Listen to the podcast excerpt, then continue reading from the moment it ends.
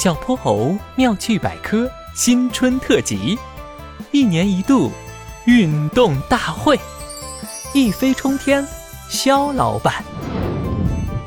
小泼猴，你说这次的比赛谁能拿冠军啊？观众席上，哼哼猪和小泼猴正聚精会神地盯着跳台滑雪的比赛现场。这我可说不准。不过雪豹先生可是跳台滑雪的名将了，我觉得他肯定能拿到好名次。哎哎，等等，小泼猴快看，肖老板怎么也来参赛了？我怎么不知道他也是运动员？是啊，而且肖老板可是无利不起早的人，他真的比得过这些专业运动员吗？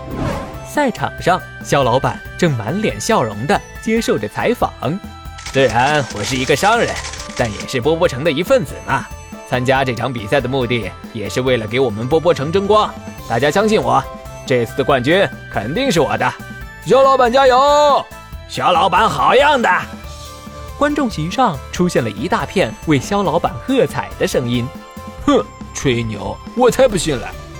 旁边的哼哼猪满脸怀疑。哼猪，快瞧，比赛开始了！刚说完，随着裁判员一声令下。排在第一位的雪豹先生已经从驻华区开始了冲锋，他的速度很快，不过几秒钟的功夫就从长长的驻华区里冲出，来到了高高的起跳台上。随后，只见他纵身一跃，就像只鸟儿一样从台上飞了出去，越飞越高，越飞越远。过了很久，才缓缓落下，二百五十三点五米，连裁判员也忍不住惊讶地叫出了声。一个新的世界纪录诞生了！看，哼住！我就说雪豹先生很厉害吧？这次的冠军肯定非他莫属。呃，等会儿比赛结束了，我们去找他要签名吧。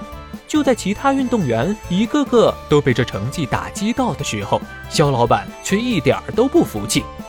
哼，谁是冠军还不一定呢。场上的比赛还在如火如荼地进行着。果不其然，接下来没有一个人能打破雪豹先生的记录。没多久，就到了肖老板的上场时间。两百多米算什么？你们看我的吧！这句话震惊了所有人。肖老板哪儿来的底气这么自信？可他却不准备解释什么，在裁判员的一声令下后就出发了，依旧是助滑起跳。可他这别扭的滑雪手法，怎么看都像个新手。引得观众阵阵发笑，就这水平也敢来参加比赛，真是笑死我了！可很快笑声就戛然而止，因为大家发现肖老板竟然还没有落地，他已经在空中滑了好远好远，早已经超过了雪豹先生的记录，却丝毫没有停下来的迹象，甚至还不停地在空中转体。这就是肖老板的实力吗？原来我们都小瞧了他。看来都不用比了，这次比赛的冠军肯定是肖老板，他都已经飞出快一千米了。连裁判也觉得这场比赛没有继续下去的必要了。肖老板要是不去当商人，来做运动员，肯定能包揽各种奖项。可是小泼猴，肖老板他怎么还没停下来啊？这个跳台真的能跳这么远吗？这，哦，好像是有点不科学。小泼猴看着还在不停往前飞的肖老板，也有点疑惑。好家伙，就这一会儿功夫，肖老板已经飞了快两千米了。快看，天上是什么？忽然，看台上有人指着天空大喊。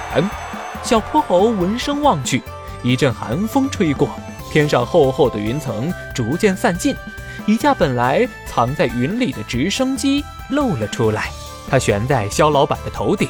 垂下一根带子，正在阳光下反射着微光。原来是这样。赛场上，裁判也看出了端倪。哼，居然想着用直升机来牵着自己飞，这种作弊手段我还是第一次见。我宣布，肖老板因为作弊，成绩取消。接下来比赛继续。很快，比赛继续开始，但再也没有一个人能达到雪豹先生的记录。更不用说是肖老板，他现在还孤零零的在天上飞着呢。